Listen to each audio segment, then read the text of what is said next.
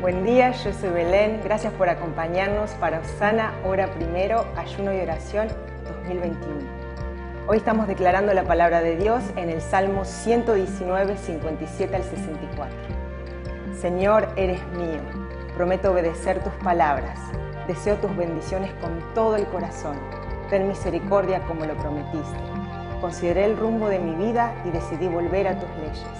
Me apresuraré sin demora a obedecer tus mandatos. Gente malvada trata de arrastrarme al pecado, pero estoy firmemente anclado a tus enseñanzas. Me levanto medianoche para agradecerte por tus justas enseñanzas.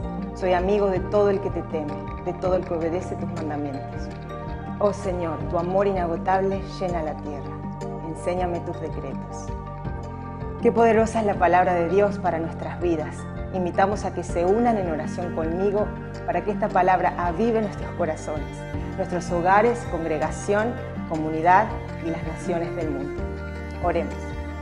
Gracias Señor, te damos, te pedimos Señor que tu favor, tu gracia, tu misericordia siempre nos alcance. Te pedimos Señor que cada versículo de este precioso salmo Señor quede grabado en nuestro corazón Señor y sea vivo en todo lugar y en todo tiempo.